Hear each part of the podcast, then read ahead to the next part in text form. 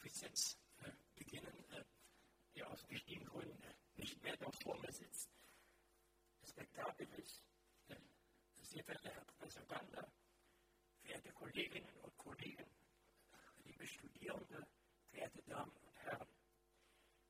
Ich stehe hier, äh, weil ich den Vertretern der Albert-Ludwig-Universität, insbesondere Professor Schiefer, Frau Professor Rischner und Professor Gander, zu danken habe. Danken für das Hausrecht, dass Sie meinen Denkversuchen und Denkspuren gewähren und für die Ehre, die Sie mir durch die Nachbarschaft mit Edmund Husserl erweisen. zu danken habe ich auch äh, Frau Dr. Regula Giuliani, die, wie schon erwähnt, äh, den Stein ins Rollen gebracht hat. Es war schon genug von mir die Rede, also werde ich über mich jetzt äh, schweigen.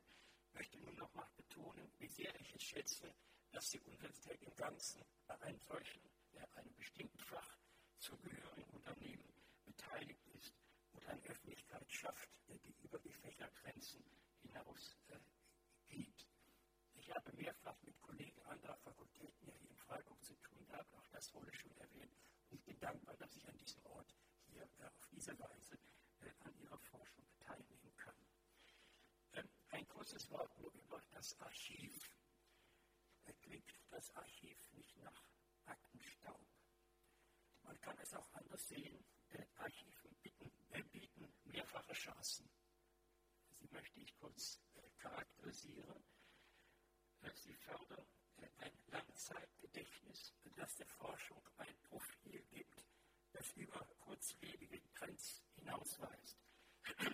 Sie dienen ferner der Verkörperung von Ideen, die einer ideologischen Indienstnahme widersteht.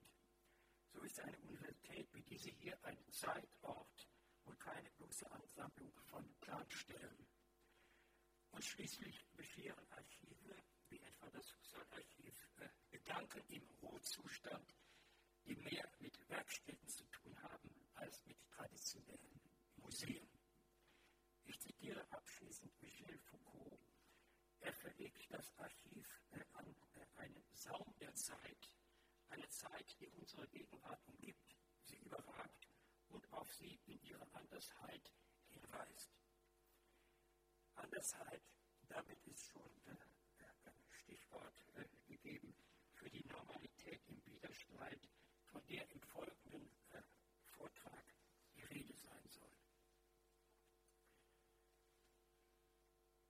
Das Verhältnis äh, des Normalen zum Anormalen und Pathologischen erscheint vielfach als ein Spezialproblem, das den Kern von Philosophie und Phänomenologie nicht berührt.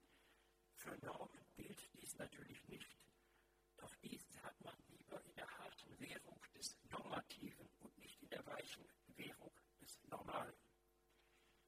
Für Letzteres wären dann einzig Psychologen, Physiologen, Pädagogen, Therapeuten oder auch Technologen zuständig. Die Folge einer solchen äh, einseitigen Betrachtung äh, wäre die, dass äh, Normen äh, hauptsächlich daran interessieren, was ihre Geltung betrifft, nicht ihre Wirkung und ihre Entstehung. Diese Zurückhaltung ist nicht nur sachlich zweifelhaft, sie, braucht, äh, sie, sie beraubt der, die Philosophie, speziell auch die Phänomenologie, um die es uns hier vorwiegend geht, eines beträchtlichen Potenzials. Bei Husserl, dessen 150. Geburtstag wir heute begehen, war dies nicht so. Er sprach ausdrücklich von den ungeheuren Problemen der Anormalitäten. Meine eigenen Überlegungen knüpfen an Husserl an, indem die zwei Titelbegriffe wählen, nämlich Normalität und Widerstreit, die beide bei ihm eine wichtige Rolle spielen, aber doch etwas Anstößiges haben etwas Anstößiges, das zu ihrer Entschärfung führt. Um eine nötige Verschärfung dieser Begriffe soll es im Folgenden aber gehen. Zuvor schreibt mir ein Wort zum Freiburger Husserl und zum Husserlschen Freiburg am Platz, obwohl ich weiß, dass ich hier Eulen nach Freiburg trage. Trotzdem einige Worte dazu. Die Problematik, um die es äh, im Folgenden geht, findet sich vorwiegend in den Nachlassmanuskripten, äh, dem Husserl so manches anvertraute, was er nicht für publikumsreif hielt und es auch nie völlig wurde. Gerettet wurden diese Schriften bekanntlich durch das beherzte Eingreifen eines jungen französischen Franziskaners, des Paters van Breda, der es im belgischen Diplomatengepäck nach Löwen schaffte. Daher also das Löwenarchiv, ergänzt durch weitere Archive wie die Archive in Paris, Köln und eben auch Freiburg. Und drei davon sind ja hier vertreten. Der Jubilar Husserl kam vor 150 Jahren im mährischen Hügelland auf die Welt aus deutscher Familie, geboren in der Nähe übrigens von Sigmund Freud. Er kam über Wien, Jena, Göttingen, schließlich nach Freiburg. Ferienorte wie Bernau, St. Peter und St. Merten tauchen in den Handschriften auf wie Gedankenadressen. Dass der Begründer der Phänomenologie, nämlich seine Frau lange am Fuße des Loretto-Berges residierte, in den letzten Jahren aus den Bahnen der Normalität geworfen wurde, ist für Freiburger nichts Neues. Dass Husserl es sich aber nicht nehmen ließ, die Rückseite des amtlichen Schreibens, das ihn aus der Universität verbannte, mit philosophischen Notizen zu bedecken, ist mehr als eine Anekdote. Dazu zitiere ich Hermann Hübbe. Das ist ein Fall des Weitermachens, dessen Würde der des Satzes Noli turbare circulus meus nicht nachsteht. An dieses und Ähnliches könnte man denken, wenn nun über Normalität nachgedacht wird. Äh, doch äh, am nachhaltigsten bedenkt man eines Philosophen, wenn man seine Gedanken weiterdenkt. Die viel zitierten Sachen selbst, griechisch Otta, Pragmata, auch das ein Wort von Platon, äh, zu den viel zitierten Sachen selbst kehrt man zurück, indem man weitergeht, nicht unbedingt geradlinig, sondern vielfach im Zickzack, wie Husserl selbst schon ganz früh in den logischen Untersuchungen für sich selbst in Anspruch genommen hat. Dazu eine Bemerkung äh, von Jenseits des Rheins von Roland Barth, äh, die Husserls weit gestreute Wirkung verrät. Roland Barth äh, setzt der geraden Linie das Zickzack entgegen und schreibt, ich zitiere, das Widerspiel, der Gegenmarsch, die Widrigkeit, die Verleugnung, die Zurückbewegung einer Hinbewegung, die Bewegung des Z als des Buchstabens des Abweichens.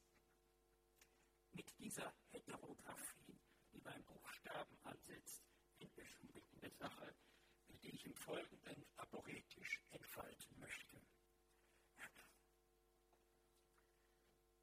In einem ersten Teil spreche ich über die Zweideutigkeiten der Normalität. Zweideutig äh, ist das Phänomen, aber auch die Behandlung äh, des Phänomens durch Husserl selbst. Wovon ist bei der Normalität die Rede? Die Wortbedeutung hilft nur ein Stück weiter. Norma oder griechisch Kanon bedeutet Richtmaß, verkörpert in Geräten wie Richtschnur, Winkelmaß oder Zollstock. Norm ist, so können wir sagen, etwas, nach dem sich etwas anderes richtet. Husserl beginnt, äh, wie so oft, äh, mit der Wahrnehmung. Äh, er beginnt sehr elementar. Einige Beispiele. Er beginnt mit etwas mit der Röte einer Tischdecke, die wir als Attribut behandeln, auch dem Gegenstand zuschreiben. Doch diese Röte findet sich nur bei normaler Beleuchtung. Rot ist sie nicht, wenn wir eine Sonnenbrille aufsetzen. Wenn man äh, Farbschatten in Betracht zieht, etwa äh, Malerei äh, und viele andere Umstände mehr. Auch Platons Höhlengleichnis, das im Sonnengleichnis folgt, könnte man als ein Beleuchtungsexperiment interpretieren. Andere Beispiele bei organischen Wesen wie dem Apfel kommt der Reifegrad hinzu, die Pigmentbildung, ob ein Apfel rot oder grün ist. Das gerötete Gesicht zeigt Zorn an oder Fehler. Hinzu kommt die Normalgröße, auch das Normalgewicht. Ich nehme ein Beispiel aus dem sozialen Alltag dieser Tage. Ein Hartz-IV-Empfänger ging vor Gericht, weil er mit den Sonderausgaben, die er seiner speziellen Körperlichkeit verdankte, mit dem Normalsatz für Arbeitslose nicht zurechtkam. Beispiel, dass das Normale ja weit in die sozialen Bereiche hineinragt. Norm bedeutet nun eine weitere Bestimmung, bedeutet nicht nur, dass etwas sich nach einem nach anderem richtet, sondern es bedeutet das, was man gemeinhin, sagt oder tut. Dieses Mann, das sage ich in Freiburg auch, hat nichts mit Uneiglichkeit, hat nichts mit tun. Es ist das ohne dass es überhaupt keine Alltagssprache und auch kein Alltagsverhalten gibt. Das, was man gemeinhin sagt und tut, ist normal. Ein Beispiel von Husserl, das sehr altväterlich klingt, aber mir trotzdem gefällt. Wer ein, wer ein Gruß nicht erwidert, der ist ein Flegel, so in den Nachlassschriften von Husserl. Das verweist auf die Selbstverständlichkeiten, die inzwischen auch nicht mehr so selbstverständlich sind. Normalität bedeutet also, betrifft also auch unser eigenes Verhalten, sofern es sich nach anderen richtet. Wie aber steht es mit dem, was Hannah Arendt in Bezug auf den, die Mordverwaltung von Eichmann als erschreckende Normalität bezeichnet? An welcher Norm misst sich die Normalität? Norm ist nicht einfach Norm. Sprachlich erfinden wir auch eine Vielfalt. Wir sprechen von anormal, ohne, eine, ohne R. Das bedeutet ungleichmäßig, uneben, griechisch anormalos. Auf der anderen Seite sprechen wir von abnormal. Das verweist auf ein Richtmaß, das lateinische abnormis, das, was von, Richt, von einem Richtmaß abweicht. Dazwischen haben wir noch ein Wort wie anormal, das etymologisch zusammengestoppelt ist aus beiden Sprachwurzeln. Wichtige Unterscheidungen, die hier zu machen wäre, die ich nur andeute, wäre einerseits eine funktionale Normalität. Die Leitdifferenz ist die hier, das funktional oder dysfunktional. Und auf der anderen Seite eine praktisch-soziale Normalität. In diesem Sinne spricht Husserl auch von Gemeinschaftsnorm. Die Leitdifferenz ist in diesem Falle die von ordnungsgemäß oder ordnungswidrig. Verstöße gegen die soziale Normalität haben nicht bloß widrige Folgen, äh, wie auch ein Verstoß gegen Funktionalgesetzmäßigkeiten, sondern sie ziehen eine Sanktion nach, nach sich. Von daher ergibt sich äh, für Husserl eine Stufenfolge vom sittlich, vom, von der Sitte oder griechisch Ethos über das Recht zur Sittlichkeit oder Moral. Das bedeutet eine zunehmende Strenge der Verpflichtung. Nun ist es nichts besonders Originelles. Ähnliches finden wir schon bei Max Weber oder bei Emil Durkheim oder vielleicht schon bei Kant. Die Frage ist, wie die Gewichte bei diesen verschiedenen Arten der Normalität gesetzt werden. Ich komme zu meinem zweiten Teil, Normalisierung zwischen Orthologie und Heterologie. Husserl hat an manchen Stellen, eigentlich nur an wenigen Stellen, äh, diese ungewohnte Begriffsprägung gewählt. Er spricht äh, nicht nur von Orthologie und Heterologie, sondern auch von Orthoästhesie in Bezug auf die Wahrnehmung und Heteroästhesie in Bezug auf abweichende Formen der Wahrnehmung. Diese Unterscheidung zwischen Orthon und Heteron äh, unterliegt äh, verschiedenen Gesichtspunkten, die ich hier äh, durchgehen möchte, um Problem, äh, das Problem äh, in, die, in, das, in ein scharfes Licht zu rücken. Der erste Gesichtspunkt, äh, die Normalität, ist konstitutiv für die Erfahrung, für die Sinnlichkeit, für Zeit und Raum, für Leiblichkeit und Gemeinsamkeit sie betrifft das Wie des Erscheinens. Also die Sache selbst und nicht einen bloßen Anschein. Damit gehört sie mitten in den Kern der Phänomenologie, die es ja mit dem Wie des Erscheinens all unserer Erfahrungen zu tun hat. Beispiele äh, für das, was hier auf dem Spiel, ein Beispiel für das, was hier auf dem Spiel steht, finden wir schon bei Kleist in einem Brief an seine Verlobte. Verwirrt durch seine Kantlektüre bestellt Kleist dort die lange Frage, ich zitiere, wenn alle Menschen statt der Augen grüne Gläser hätten, so würden sie urteilen müssen, die Gegenstände, welche die dadurch erblickten, sind grün, und nie würden sie entscheiden können, ob ihr Auge ihnen die Dinge zeigt, wie sie sind, ob es nicht etwas zu ihnen hinzutut, was nicht ihnen, sondern dem Auge gehört. Soweit äh, dieses äh, Zitat. Die Frage, die Kleist hier stellt, ist keine Frage der bloßen Rhetorik, sondern dahinter steht der Zweifel, ob uns überhaupt noch etwas an Wahrheit bleibt, wenn man in einem solchen Seekäfig eingeschlossen ist. Übrigens hat Nietzsche dieses Zitat aufgenommen in einer der unzeitgemäßen Bemerkungen und er rühmt äh, Kleist darüber, dass er Kant nicht einfach pragmatisch betrachtet, wie äh, der Körper der es ist so, äh, wir müssen es hinnehmen, das Erschrecken darüber, dass wir eigentlich nur in unserem eigenen Sehen eingeschlossen wird, ist etwas, das unsere Verwunderung wachhalten sollte. Bei Husserl wird, findet sich ein ähnlicher Gedanke ins theologisch-dämonische gewendet. Das ist ein Erbe von Descartes und Enius Malignus. Äh, ich zitiere Husserl, sollen wir sagen, Gott sieht die Dinge, wie sie an sich sind, und wir durch Sinnesorgane, die, eine Art äh, verwirrende Brille sind. Er gibt sich selbst die unerschreckende Antwort, äh, er sagt, würde Gott Farben nicht sehen, dann wäre Gott eben farbenblind. Ähm, also ein, ein Satz, der zeigt, dass die Farben nicht irgendwo äh, nur irgendwelche Oberflächen betreffen. Weiter kann man nicht gehen, wenn Gott äh, selbst mit der Farbe zusammengebracht wird, oder der Anspruch wenigstens, dass ein, äh, auch ein göttliches Sehen mit Farben zu tun haben müsste. Das Argument, das hinter die, diesen Zitaten steht, ist folgendes. Es wäre sinnlos, sich über die richtigen Qualitäten zu streiten, ohne sich auf erfahrbare Qualitäten zu beziehen. Kein Gehör, auch kein richtiges Gehör. Äh, ohne Gehör kein richtiges Gehör. Äh, ohne Nase keine richtige Nase.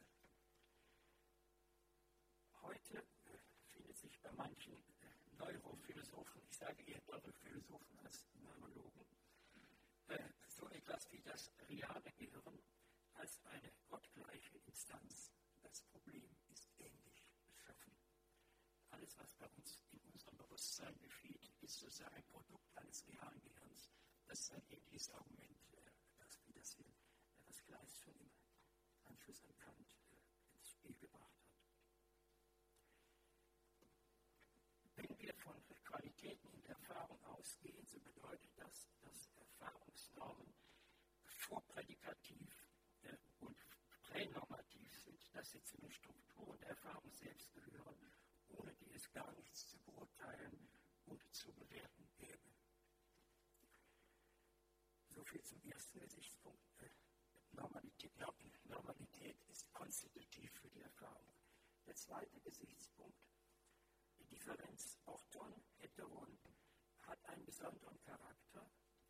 Das, dem Richtigen steht nicht das Falsche entgegen, sondern das andere, griechisch Heteron. Der entsprechende Logos bedeutet hier eine allgemeine Ordnungsfunktion. Husserl spricht auch von einem Logos der ästhetischen Welt, also der Wahrnehmungswelt. Logos ist hier nicht bloß das Denken, sondern überhaupt der geordnete Zusammenhang in der Erfahrung. Der entsprechende Logos zerteilt sich selbst in Richtigkeit und Andersheit. Diese Orthologie lässt sich fortsetzen in Instanzen wie Orthographie, das kennen wir ja auch, Orthodoxie, Orthopädie, Orthogenese, Orthokinese, Orthopraxis. Denn bei all diesen Instanzen stellt sich die Frage, wie hier das jeweilige Heteron, das andere, das Abweichende geschaffen ist. Nun der dritte Gesichtspunkt. Normalität hat es mit Konflikten zu tun. Äh, Husserl wählt hier das Wort Widerstreit. Also heute ist alles etwas kurzatmiger. Man denkt, das ah, das ist also Lyotard. Das Wort ist aber ein sehr altes. Griechisch heißt es einfach Mache, der Kampf. Zu Zeiten von Locke heißt es Repugnantia, etwas widerstreitet. Husserl nimmt diesen Gedanken auf. Es handelt sich bei, der, es handelt sich bei einem Widerstreit eine Unstimmigkeit in der Erfahrung selbst. Wir erfahren etwas, was nicht zusammenpasst, im Gegensatz zu einem Widerspruch, der im Sagen und Tun auftritt. Und viele legen sich immer zugleich auf die Ebene des Widerspruchs, aber der Widerspruchsargument, äh, der Widerstreit, reicht tiefer, erreicht in unsere Erfahrung hinein, nicht erst in das, was wir über das, was wir erfahren, aussagen. Wir haben es hier also mit einem Erfahrungskonflikt zu tun. Äh, dieser lässt sich äh, sprachlich ganz einfach ausdrücken. Es stimmt etwas nicht. Wenn Wittgenstein sagt, ich kenne mich nicht aus, es stimmt etwas nicht, dieses passt nicht zu jenem. Auf der Ebene der Erfahrung, hat deshalb eminent auch mit der Phänomenologie zu tun. Äh, ich verweise hier nur kurz auf den französischen Epistemologen und Medizinhistoriker Canguilhem, der viel über die Normalität beschrieben hat und er sagt ausdrücklich in seinem Buch Das Normale und das Pathologische, Normalität ist ein dynamischer, ein polemischer Begriff. Das heißt eine harmlose Beschreibung von Dingen, die man so sieht, wie sie sind, sondern es ist ein dynamischer, polemischer Begriff. Warum? Weil Normalität darin besteht, gerade zu machen, zu richten, also richtig zu machen, was nicht an sich schon gerade ist. Es wird, wie wir Deutschen sagen, etwas zurechtgebogen. Da liegt immer ein Moment des Kämpferischen, auch des Gewaltsamen darin. Da bin ich schon, damit bin ich schon bei dem vierten Gesichtspunkt. Normalität äh, hat zu tun mit einem Prozess der Normalisierung. Es ist keine statische Bestimmung, sondern eine dynamische. Etwas wird normal, und das ist nun der entscheidende Punkt. Etwas wird normal, was nicht selbst schon normal ist. Deshalb ist Normalisierung etwas, das produktiv ist, die Erfahrung ändert. Es hat zu tun mit Kontingenz, nämlich damit, dass etwas so in der Erfahrung erscheint und nicht anders. Der fünfte Gesichtspunkt, der Widerstreit erreicht verschiedene Ausmaße, nimmt verschiedene Ausmaße an. Er kann intrasubjektiv eigenen Erfahrung aufstehen, äh, auftreten. Unstimmigkeiten wie etwa, ich sehe etwas im Tageslicht oder in der Dämmerung oder im Dunkel. Ich sehe etwas durch die Luft oder im Nebel. Äh, das Nebelhafte spielt bei Husserl öfters eine Rolle, 1, äh, wir sehen Horizont, das heißt nebelhaft, äh, eine gewisse Undeutlichkeit. Inzwischen sprechen wir auch von Lichtverschmutzung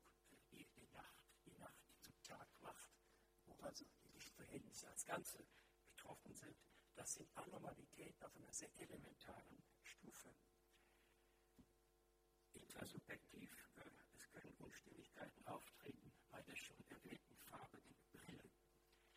Es gibt die Aufspaltung der Sinnesorgane, äh, auch darüber spricht Husserl, äh, zum Beispiel am Überkreuz äh, der Finger oder beim schielenden Doppelblick mit zwei Augen koordiniert werden müssen in ihren Blickrichtungen. Es gibt Widersprüche zwischen Tasten und Sehen und hinzu kommen Zustände, die durch die Einnahme von Drogen verursacht werden. Auch darauf ging Husserl ein. Berühmtes Santonin, das man einnimmt und das alles gelb zeichnet. Oder schließlich die Träume, in denen wir auch etwas sehen, aber ganz anders als im Wachen. Wie hängt eines mit dem anderen zusammen? über die intrasubjektiven äh, wieder, Widerfahrnisse und Widerstreitigkeiten gibt es intersubjektive und inneranimalische Unstimmigkeiten. Auch die Tiere kommen hier ins Spiel. Ich erwähne diese Stellen, steht sich meist alles im Nachlass. In großen Schriften kommen die Tiere kaum vor, aber die Nachlassschriften, die Sie im Archiv lesen können, äh, können auch etwas von bewohnten Bahnen ablenken. Husserl erwähnt durchaus auch die Normalität der Tiere. Ich komme gleich nochmal darauf zurück. und er, auch in Bezug auf die intersubjektive Unstimmigkeit erörtert er einen Grenzfall, den er nennt Wahrnehmungsverrücktheit. Er das Wort Verrücktheit auf als eine soziale Unstimmigkeit, die verhindert, dass wir überhaupt eine Welt haben. Und das beginnt, wie gesagt, schon elementar, kann beginnen auf der Ebene der Wahrnehmung. Wir haben hier also fließende Übergänge zwischen normalem und pathologischem, nicht unähnlich den Annahmen, die wir etwa bei Sigmund Freud finden. Wichtig nun für die Problematik der Normalität ist Folgendes. Husserl geht aus von einer Relativität und einer Pluralität der Normalität. Normalität taucht immer im Plural auf, weil das so nicht anders eine Alternative darstellt, die sich nicht einfach verallgemeinern lässt. Dazu nun Husserl mit einer großen Hartnäckigkeit, der Farbblinde hat seine Orthologie, seine Richtigkeit. Also auch Blindheit ist kein bloßes Defizit, sondern eine andere Erfahrung. Husserl spricht von dem normalen Embryo, das auch zur Vorgeschichte eines Selbst gehört. Er erwähnt äh, die Tiere, er erwähnt Ameisen, Arten und Hunde, die nicht nur ihre eigene, sondern teils auch ihre den Menschen überlebende Normalität haben. Was Husserl hier in diesen äh, Überlegungen und Notizen äh, ins Spiel bringt, ist das, was die äh, von der Phänomenologie inspirierte Psychopathologie und Psychiatrie äh, in der Weise bestimmt, dass man es bei pathologischen Phänomenen mit einer anderen Ordnung zu tun hat und nicht mit einem bloßen Defizit. Das findet sich bei Autoren wie Kurt Goldstein, der Frankreich, Amerika auch eine Rolle gespielt hat, äh, jüdischer Emigrant ebenfalls und bei vielen wie Binswanger, Elien, Minkowski und anderen. Pathologien sind kein bloßes Defizit, sondern es sind andere Ordnungen, die auch der Arzt als solche äh, lernen muss, wie man eine fremde Sprache lernt. Ich überspringe nun äh, einen äh, Punkt, um mich nicht zu lange aufzuhalten, aber ich möchte diesen Punkt doch wenigstens benennen. Es gibt Instanzen der Normalisierung, die die Erfahrung sozusagen ständig modellieren. Das betrifft bestimmte Modi der Darstellung, Mentalitäten, Praktiken, Techniken und Techniken, die wiederum in gewissen Zwischeninstanzen kooperiert sind. Es sind Zwischeninstanzen, die die Art und Weise bestimmen, wie wir die Dinge erfahren und mit ihnen umgehen. Diese ganze Zwischeninstanz betrifft das Wie der Erfahrung, ist also ein elementares Moment der Erfahrung selber. Es betrifft Gestalten, die sich, wie Husserl es nennt, sedimentieren, Ablagerung von Sinn im Laufe des Werdens und der Geschichte. Und diese Instanzen der Normalisierung betreffen die Habitualisierung. Sie verkörpern sich in den Gewohnheiten unseres Verhaltens über den Augenblick hinaus. Das, was man Kultur nennt, lässt sich also auch bestimmen als eine Art von Normalwelt. Eine Normalwelt, das heißt immer unter anderem. Dieses erfordert eine Menge von Detailuntersuchungen, wo die Phänomenologie mehr als bisher mitreden sollte. Ich selber habe zum Beispiel einen Begriff wie Phänomenotechnik von Bachelard aufgenommen. Der bedeutet, dass bei den Phänomenen, bei dem, was sich zeigt, nicht bloß ein Logos im Spiel ist, Phänomenologie, sondern immer auch eine bestimmte Technik, die Art und Weise, wie das Erscheinen selber modelliert und hergestellt wird. Das war ein Einschub, der sehr viel Zeit bräuchte, wenn ich da ins Details gehen wollte. Ich komme zu meinem dritten Punkt, Entschärfung des Widerstreits durch Optimierung und Finalisierung.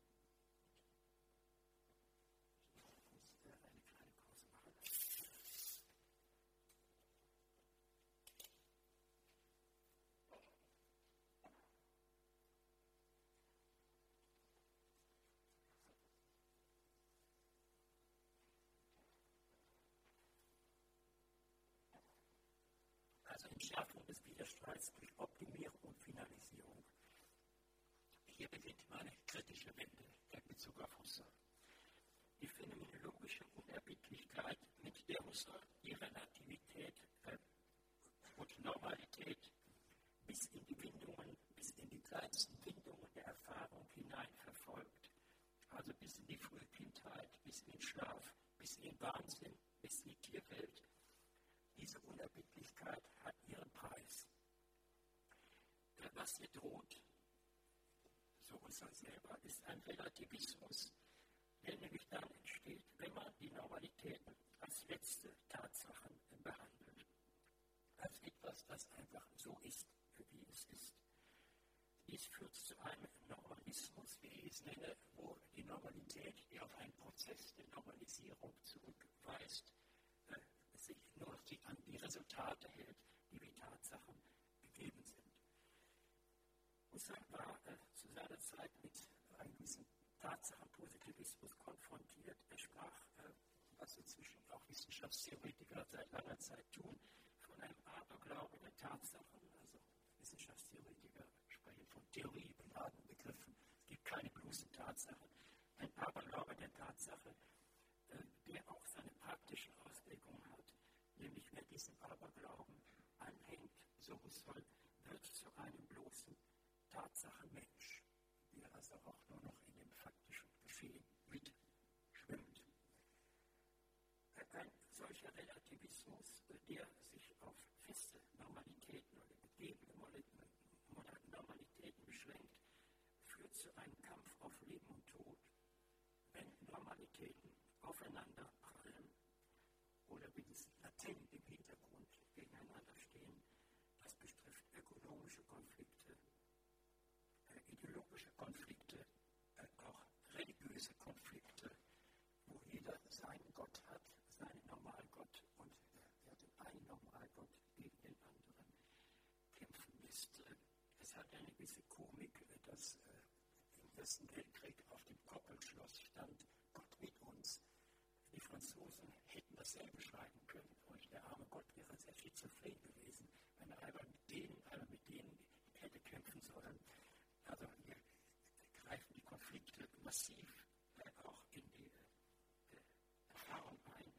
Das, was man Clash of Civilizations nennt, wie man mit dem Problem umgeht, hat mit dieser Problemlage zu tun. Husserl sucht nun äh, diesen äh, letzten Widerstreit zu entschärfen, indem er nach einer Vernunftmenschheit Ausschau hält, und zwar auf der Ebene der gemeinsamen Erfahrung und der gemeinsamen Erfahrungshorizonte.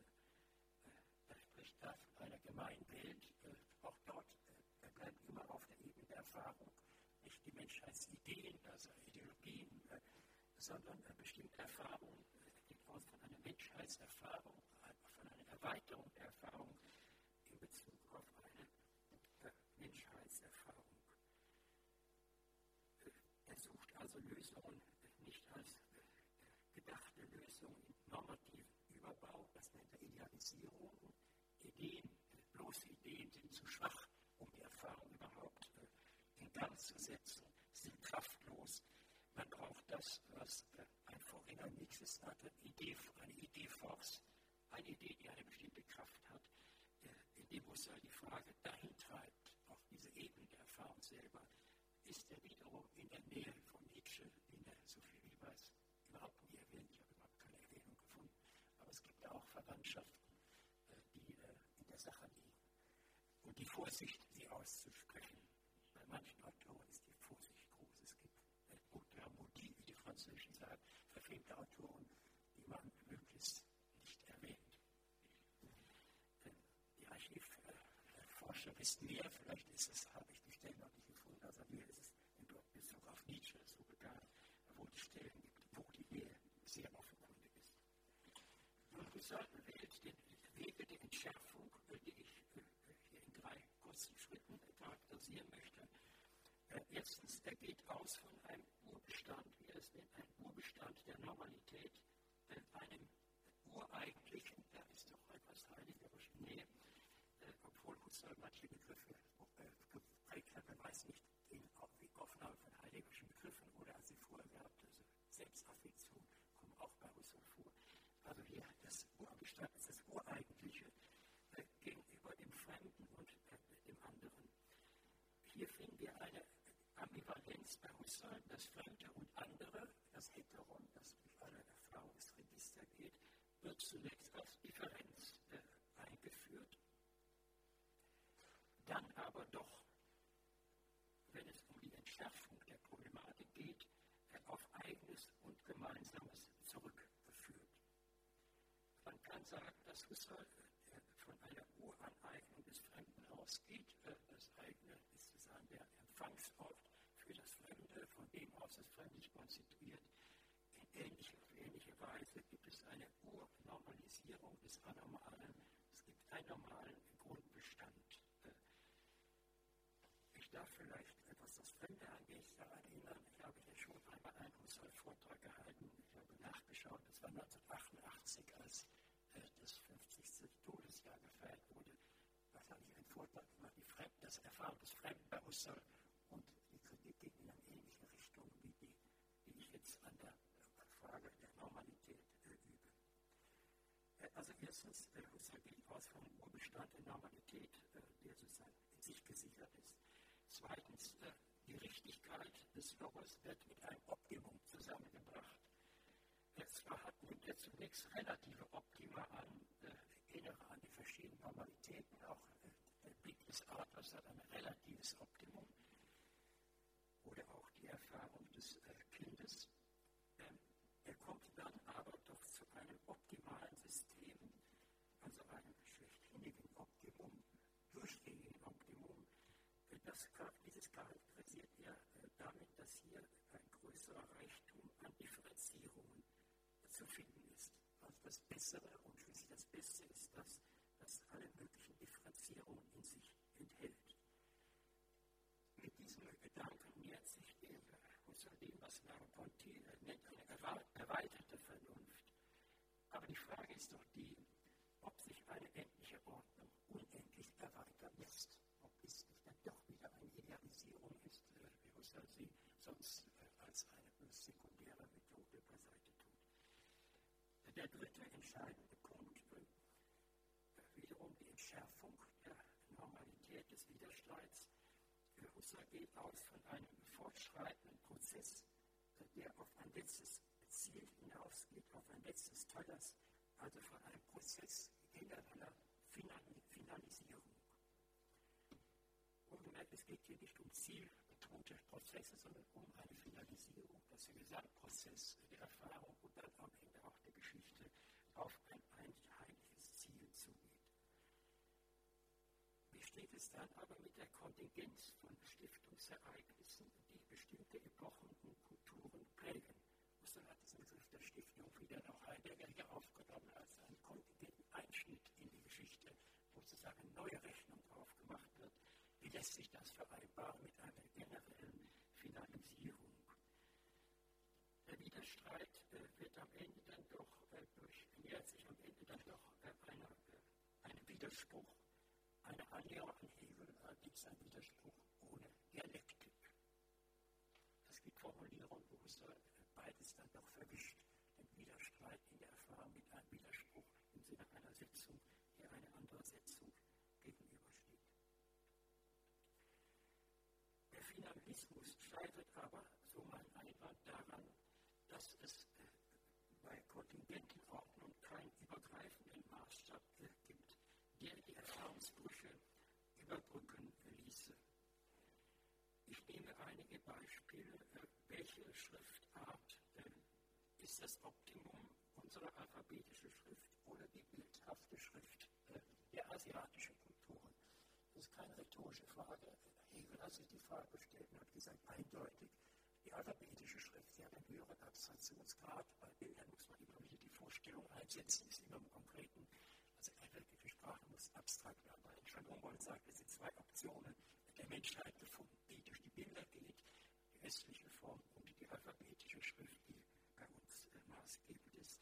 Also die Frage, gibt es hier ein Optimum, wie eine Schrift am besten ihre Funktion erfüllt?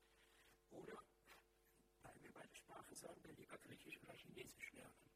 Ähm, wo ist das Optimum? An meinem Gymnasium in Essen, wo ich noch Griechisch gelernt habe, kann man jetzt Chinesisch lernen, was mir auf eine Weise gefällt. Aber eine Alternative daraus ist nur das Chinesische das Optimum, äh, eine absurde äh, Annahme. Äh, andere Widerstreit, Form des Widerstreits etwa die Risikobereitschaft. Selbst wenn man ein sehr rationales Spielmodell einsetzt, wissen wir, dass die Wahl des Risikos, die Risikobereitschaft nicht selbst wieder nach diesem Modell erklärt werden kann. Es gibt hier Alternativen, die sich auch bis in die politische, äh, bis in politische Formationen äh, auswirken. Was ist besser als Gotik oder Renaissance? Äh, das ist fast eine rhetorische Frage, weil keiner sagen wird, das eine ist besser, aber wie geht man dann mit der Kunst um, die auch ein ganz entscheidendes Moment unserer Geschichte ist. Ja, kurz gesagt, im Falle inkommensurabler Lebensformen und Denkformen gibt es zwar optimal, also Steigerungsformen, etwas Besseres, aber kein, nicht ein einziges Optimum, das den ganzen Prozess steuern könnte. Ich komme zum vierten und letzten, äh, letzten äh, Punkt. An den Grenzen der Normalität und über sie hinaus. Ich möchte abschließend äh, in einem kurzen Ausblick eine Alternative äh, skizzieren. Sie geht von dem Kernsatz aus, äh, was normalisiert wird, ist nicht normal und was zurechtgebogen wird, ist nicht in sich gerade.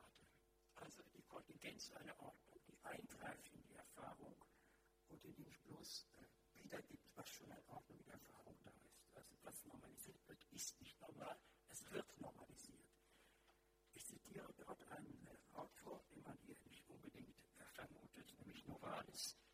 Da steht es an einer Stelle ganz lapidar, krumme Linie, Sieg der freien Natur über die Regel. Das ist nicht ein neuer, äh, neues Primatum zu wandeln, aber doch ein äh, korrigierender Umgang mit der Regel. Die krumme Linie ist nicht einfach krumm. Äh, man muss auch nicht alles krumme gerade sein lassen, sondern in der krummen Linie liegt etwas Erfinderisches, wie es jeder Maler kennt mit seinem Stift, der nicht bloß einen fertigen äh, Strich nachzieht, äh, sondern äh, eine bestimmte Richtung erprobt.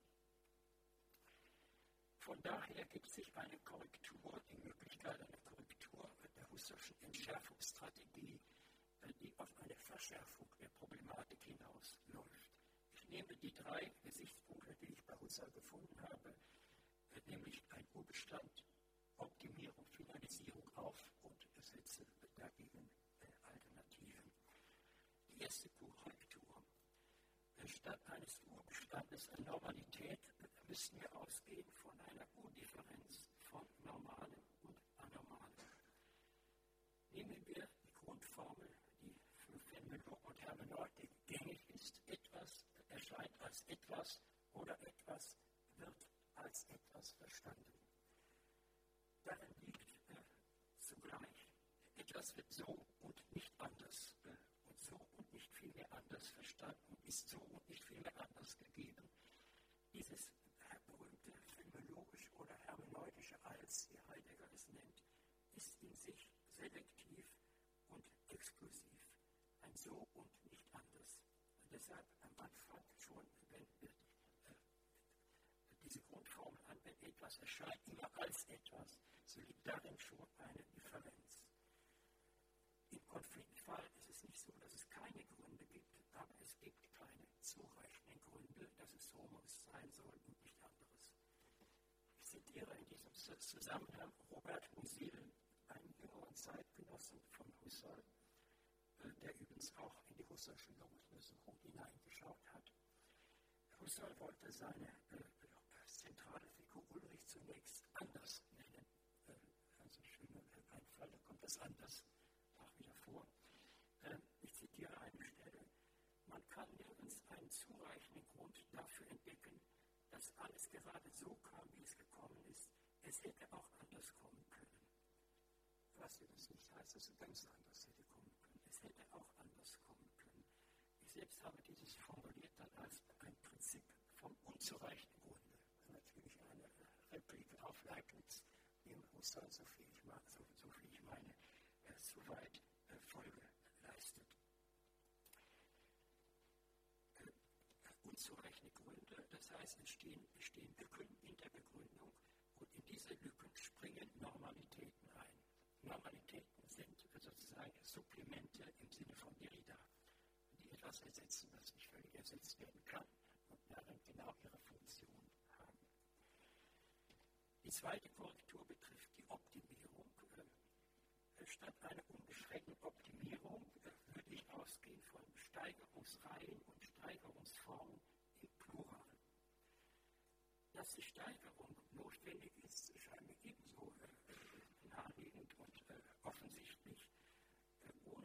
Steigerung und ohne Intensivierung unserer Erfahrungen und unserer Bemühungen mit der Erfahrung würde alles am Ende auf Indifferenzier, auf Undifferenziertes, auf Gleichgültiges hinauslaufen. Alles würde am Ende in das fahle Licht der Gleichgültigkeit gerückt, in der Weise, dass nichts mehr da ist, was den Streit lohnt. So kann man den Widerstreit natürlich auch entschärfen. Gegen eine solche Indifferenzierung der Erfahrung setze ich äh, Momente der Unumgänglichkeit und Unausweichlichkeit, die zusammenhängen mit unserer leiblichen und situativen Verankerung in der Welt, in der natürlichen und in der sozialen Welt. Husserl selbst sprach in diesem Zusammenhang von einer faktischen Notwendigkeit, Sartre ist ihm darin gefolgt. Äh, diese faktische Notwendigkeit darin, dass der Leib als eine Art Urnorm fungiert, sowie die Muttersprache als eine Art Ursprache fungiert. Das bedeutet eine Urnorm, der Leib als Urnorm, die Muttersprache als Ursprache, dass jeder Beweis, auch jede Wahl zu spät käme. Keiner von uns hat je äh, zu sprechen begonnen, indem er den Entschluss gefasst hat, Deutsch zu sprechen. Er hat schon Deutsch gesprochen, als der Gedanke kam. Er könnte auch eine andere Sprache lernen äh, oder wählen. Äh, wir bewegen uns also in, in einen unumgänglichen, unausweichlichen, weil der Anfang schon gemacht ist, selbst wenn wir auf ihn zurückkommen und ihn kritisch befragen. Diese äh, Ursprache und Urnorm ist nicht, bedeutet nicht ein Bestes, sondern es bedeutet das, wovon wir, ob gern oder ungern, ausgehen. Wir haben hier Singularitäten im Plural. Nochmal Musil, es gibt bei ihm gleich am Anfang seines großen Romanes die schöne Geschichte von Ulrich, der einen Aufsatz verfassen soll, warum ich meine Nation nicht die beste finden darf. Das hat mit der Kontingenz zu tun. Das ist auch nicht die schlechteste. Das Schlechteste war eine Selbstzerfleischung, die die Sache nur umdreht. Nicht die beste, das heißt nicht die beliebige, weil er ja als als Österreicher auch nicht anders konnte, als von dort her die Frage zu stellen. Es gibt Unumgänglichkeiten, aber keine Maßstäbe, die schlechthin alles über scheren könnten. Übrigens, dieses, dieses unumgängliche, unausweichliche führt an einen Punkt, den man Goethe als Urphänomen betrachten kann. Ist ja sein logisches Motiv. An manchen Stellen bemerkenswert bezieht er sich auf dieses Wort Urphänomen. Übrigens Wittgenstein genauso, wenn er von Sprachspielen spricht. Urphänomene sind nicht etwas besonders Uriges, Anfängliches äh, zu den Müttern zurück, sondern Urphänomene sind Phänomene, die unumgänglich sind, die selbst wenn ich es bezweifle, voraussetze. In diesem Sinne ist das Ego ein Urphänomen. Selbst wenn ich mich frage, wer ich denn bin, ob ich überhaupt dieses Ich bin, das ich dort meine, ist das Ich. Von Descartes bleibt auch übrig im Sinne der Unumgänglichkeit. Die dritte Korrektur betrifft die Finalisierung.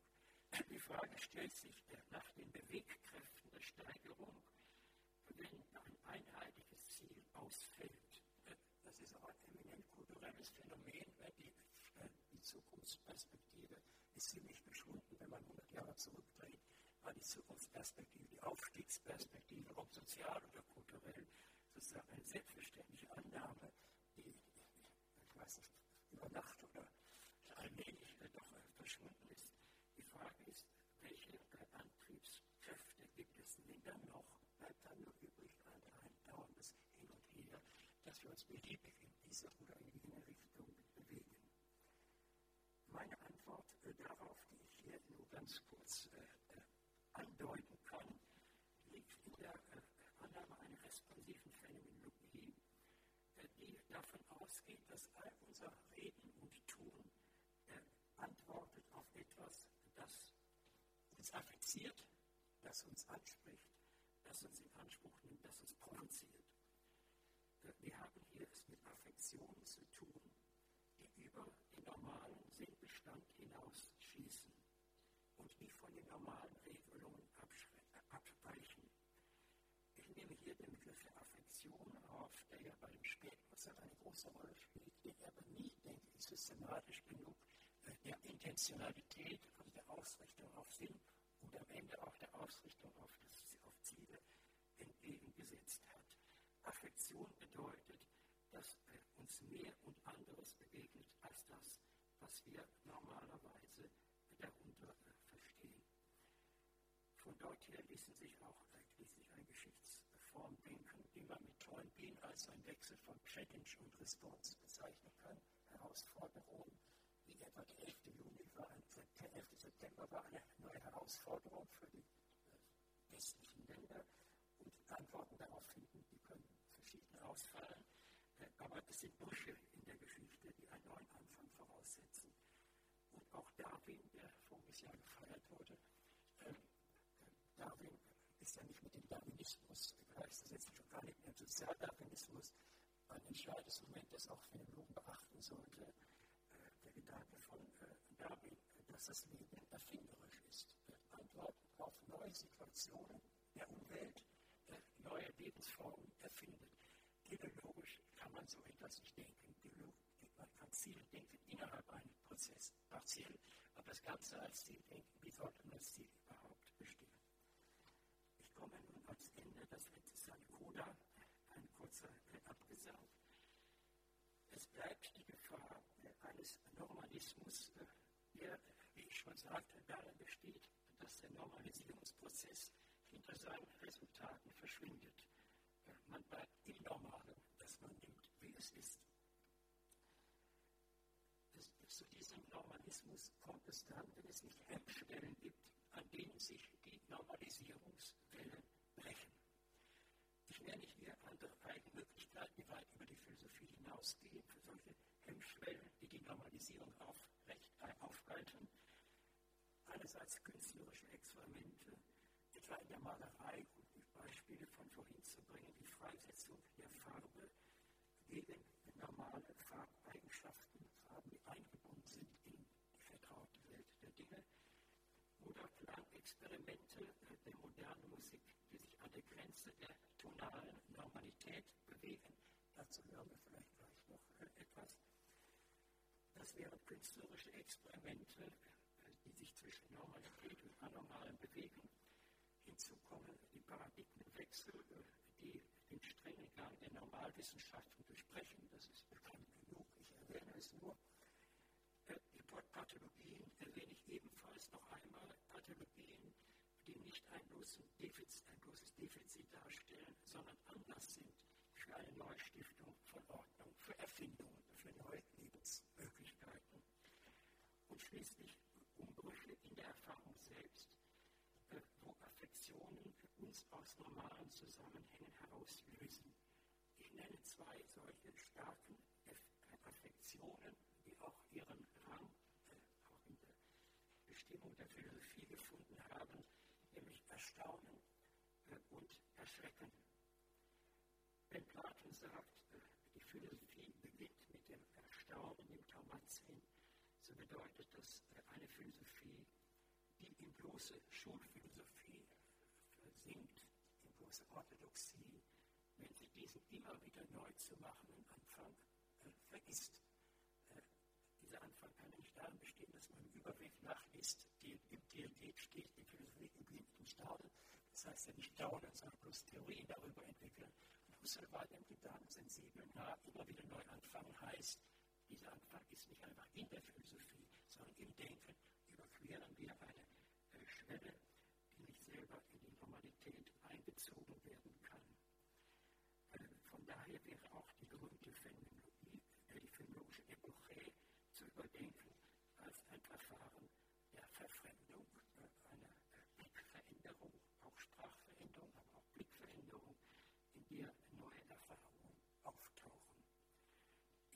zum Schluss.